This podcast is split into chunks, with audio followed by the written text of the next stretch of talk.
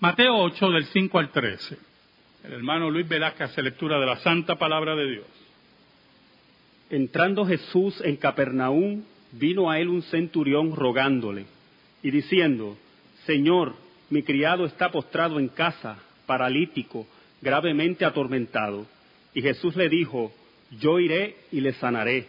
Respondiendo el centurión y dijo, Señor, no soy digno de que entres bajo mi techo, solamente di la palabra y mi criado sanará, porque también yo soy hombre bajo autoridad y tengo bajo mis órdenes soldados y digo a este, ve y va, y al otro, ven y viene, y a mi siervo, haz esto y lo hace.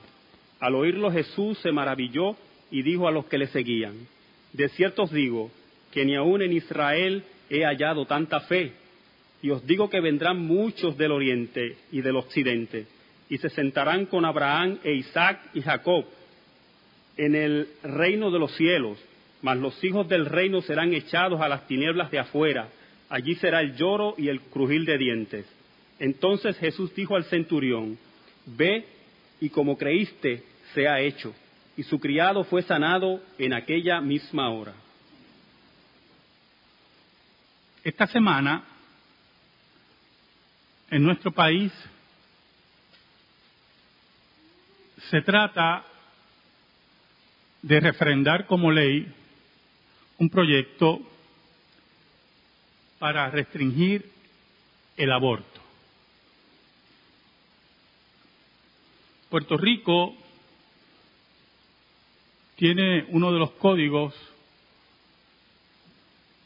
más liberales sobre el aborto. Lo que me interesa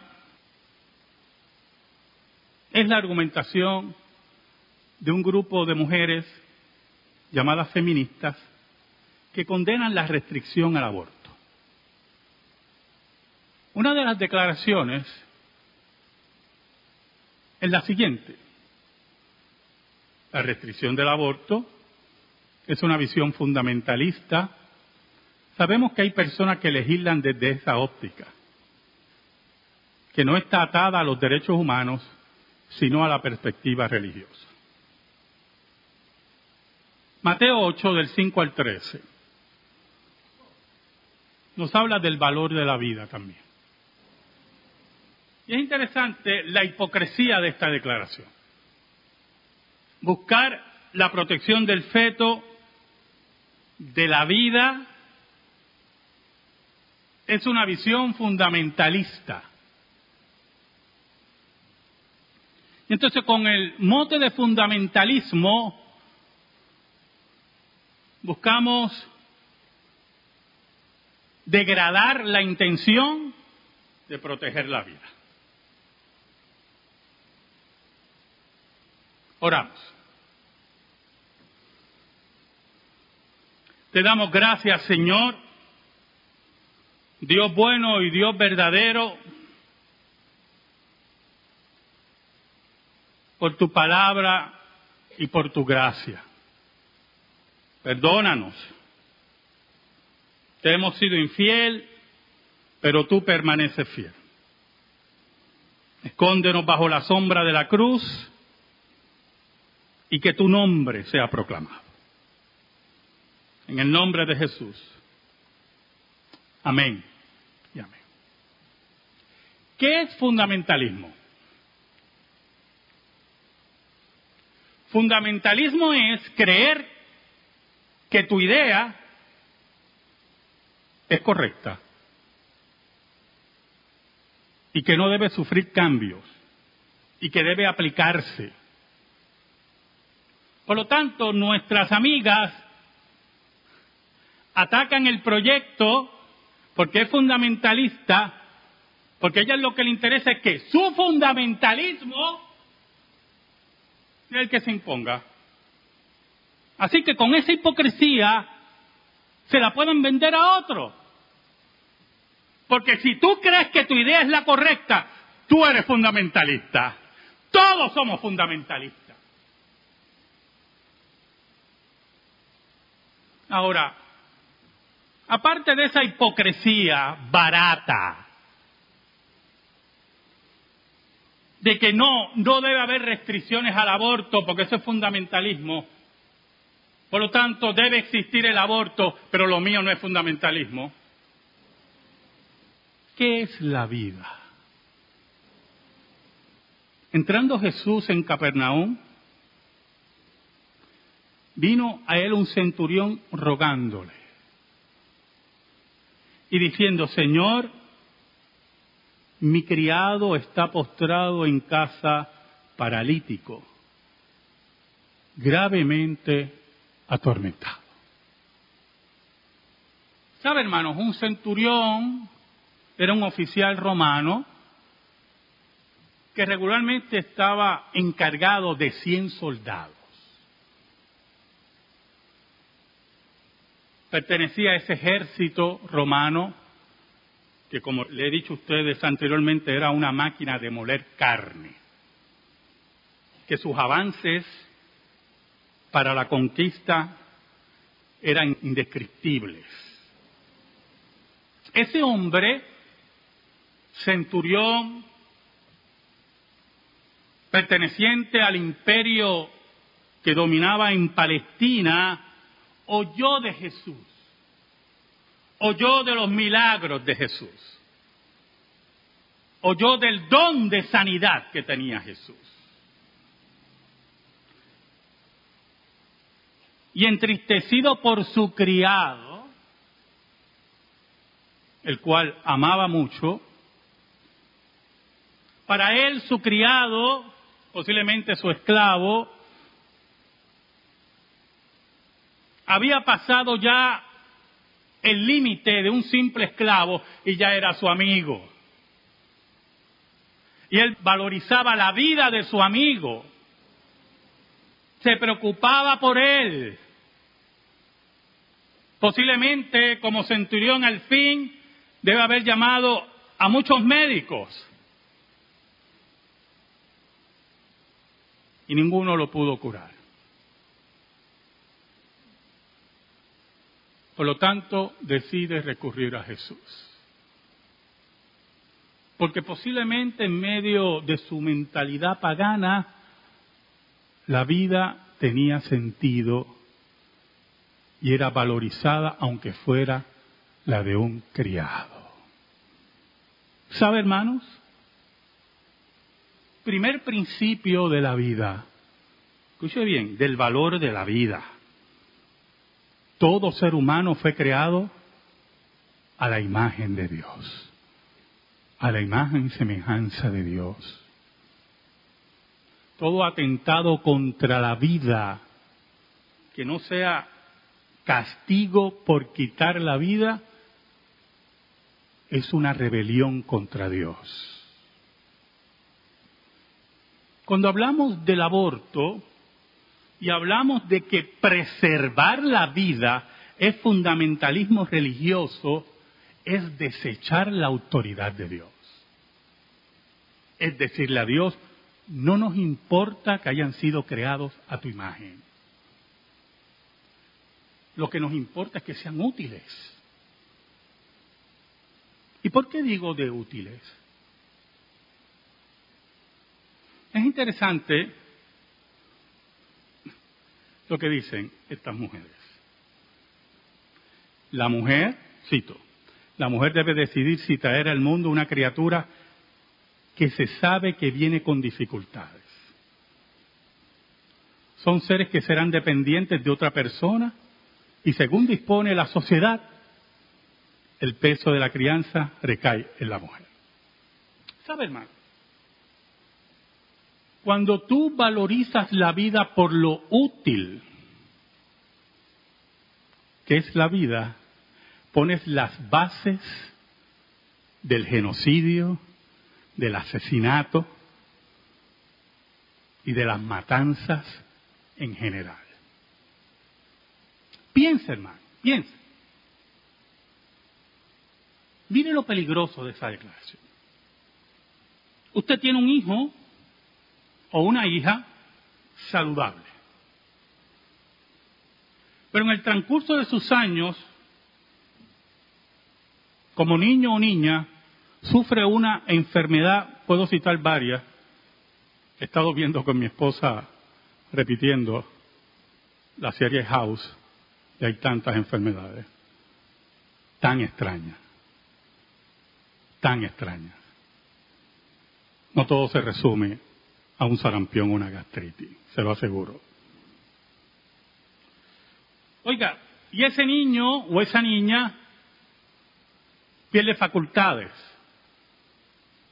pierde eh, facultades motoras, facultades de conocimiento.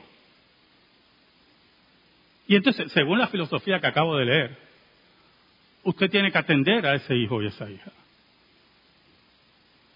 Los padres, madre y padre, tienen que dedicarse a esa hija y a ese hijo. Según esto, ¿por qué hay que llevar esa carga? ¿Por qué hay que llevar esa carga? Yo sé lo que van a decir. No, yo estoy hablando desde el vientre.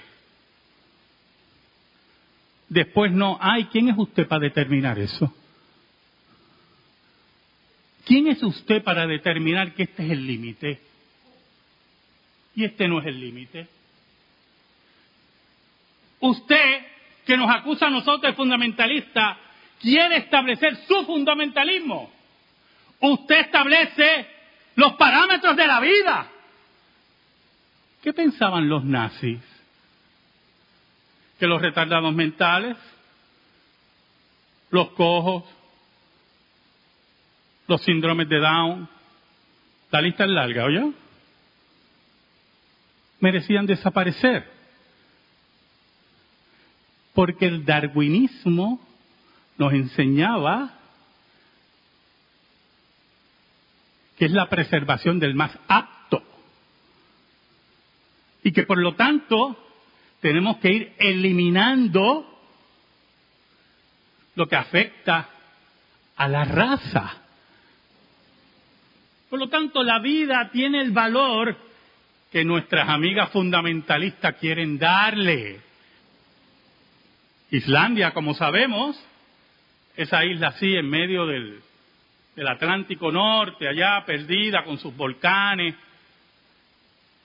y su vida tranquila, ya no tiene síndrome de Down. Todos los niños son abortados por ley. Entonces cuando vamos y vemos todos los niños de síndrome de Down que han servido a nuestra sociedad, todos los niños y hombres y mujeres de síndrome de Down que aportan a nuestra sociedad, según la filosofía de ellos, pues no debemos tener presencia de ellos. ¿Sabe? Jesús le dijo a este hombre, yo voy, voy y sanaré a tu amigo, a tu criado. Mira el versículo 8. Respondió el centurión y dijo, Señor, no soy digno de que entres bajo mi techo, solamente di la palabra y mi criado sanará. La fe de este hombre se había elevado en una forma por el Espíritu de Dios que reconocía el poder de Jesús, que sabía quién era Jesús, que sabía de la capacidad increíble de Jesús. Y entonces hace una comparación. Yo quiero hacer una comparación. ¿Quién tiene el valor de determinar cuando terminar una vida. ¿Sabe algo, hermano? Los pueblos paganos no sabían lo que era la dignidad de la vida. No entendían eso. Los sacrificios humanos de los, los, pueblos paganos vienen porque no hay concepto de la dignidad de la vida. Cuando sus dioses no contestaban, no importando cuántos sacrificios humanos hacían, pues empezaron a bajar la edad. Pues deben ser jóvenes, más jóvenes. con estos viejitos no, la cosa está mala. Y empezaron a utilizar adolescentes. Y entonces se dan cuenta, mire qué interesante, que los adolescentes tampoco generaban una respuesta, la respuesta que ellos esperaban. Por lo tanto, empezaron a sacrificar niños. Y mientras más tiernos, mejor. Y entonces envolvían todo en una mentira pagana, de que era un honor ser sacrificado a los dioses. Y la dignidad de la vida era aplastada y solamente valía cuando eras útil al clan, a la tribu, a la ciudad. En el judaísmo eso no existía. Porque la revelación de Dios le había enseñado al judío que la vida tiene una dignidad en sí misma porque está creada a la imagen de Dios. Mire el versículo 9, mire la comparación que hace este hombre. Porque también yo soy hombre bajo autoridad y tengo bajo mis órdenes soldados y digo a este ve y va y al otro ven y viene y a mi siervo hace esto y lo hace. Entonces, el centurión sabe no solamente quién era Jesús, sino la autoridad que tiene Jesús. La autoridad sobre la enfermedad. La autoridad sobre todas las cosas. Cuando hablamos de fundamentalismo basado en la religión, es que no reconocemos la autoridad de Dios sobre la vida. No reconocemos la autoridad de Dios sobre todo lo que existe. Cuando queremos imponer nuestro fundamentalismo, lo que queremos es retar a Dios,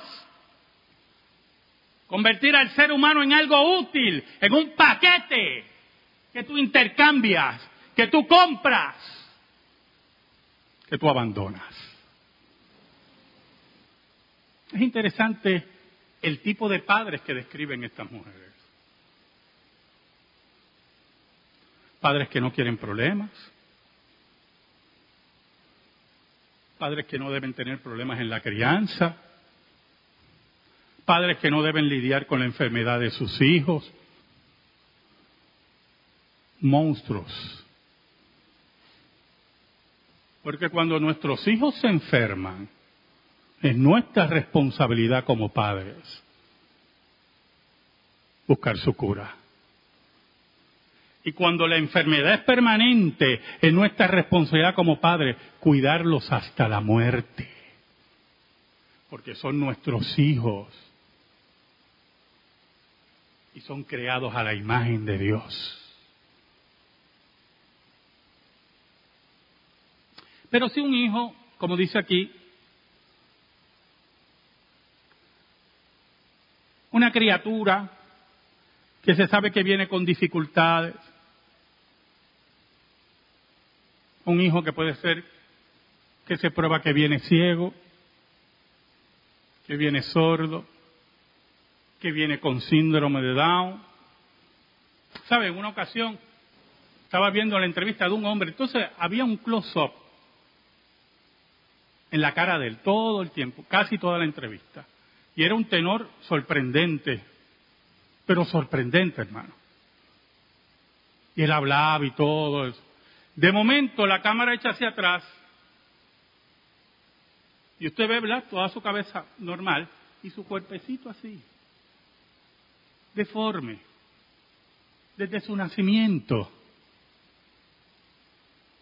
Pero con los dones de Dios y la vida.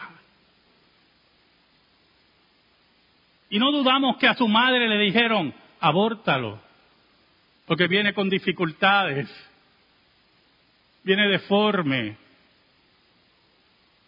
Y esa madre se mantuvo y dijo que no. Y como una historia que creo que le narré a ustedes y vuelvo a repetir, esa madre que tuvo cuatro hijos y estaba enferma, muy enferma, el padre de ellos sufría de sífilis, sus hijos estaban condenados a la muerte y ella estaba embarazada para su quinto hijo. Y ella decidió no abortar. Para estas mujeres debió abortar. Cuatro hijos enfermos, condenados a muerte, el padre un irresponsable con sífilis, su madre también enferma. Ese quinto hijo fue Beethoven. ¿Sabe? El versículo 10 dice, al oírlo, Jesús se maravilló y dijo a los que le seguían, de cierto os digo que ni aún en Israel he hallado tanta fe. Jesús estaba sorprendido. Jesús estaba anonadado ante la fe increíble y la convicción de ese hombre. ¿De quién era Jesús? De la autoridad de Jesús, de la entrega de Jesús. de la confianza en Jesús. Entonces Jesús establece una sentencia, un futuro profético. Y os digo que vendrán muchos del oriente y del occidente y se sentarán con Abraham e Isaac y Jacob en el reino de los cielos. Vendrán gentiles, los gentiles vendrán a la mesa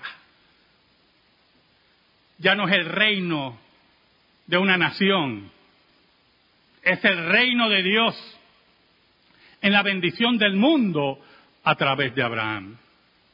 Y añade Jesús en el versículo 12, mas los hijos del reino, aquellos que creían que por derecho, derecho legal debían estar allí, pero no tenían la relación espiritual para entrar mas los hijos del reino serán echados a las tinieblas de afuera. Allí será el lloro y el crujir de dientes, dice Jesús. Viene un día, viene un día que todo este discurso de la muerte contra los indefensos, contra la vida, contra el sentido de la vida, contra la imagen de Dios en el hombre, un día Jesucristo juzgará a todo el mundo. Un día me gustaría oír a estas personas repetir esto delante de Cristo. Ni se van a acordar. Yo creo que de miedo se mueren antes de llegar al lago de fuego. Ese día Jesús le preguntará, ¿quién eres tú para establecer los límites de la vida y el valor de la vida. Jesús es aquel que dice el versículo 13. Entonces Jesús dijo al centurión, ve y como creíste te sea hecho. Y su criado fue sanado en aquella misma hora. ¿Sabes algo, hermano? Jesús nos dice que Él creó todas las cosas. La escritura nos dice que todo fue creado a la imagen de Dios. Todos los hombres y mujeres fueron creados a la imagen de Dios. Y que desde la concepción, desde la concepción, la vida pertenece a Dios. Amén. Gracias te damos, Señor. Y te pedimos en esta hora que tu palabra sea depositada en el corazón de tu pueblo. Por Cristo Jesús. Amén. Estamos en silencio, hermano.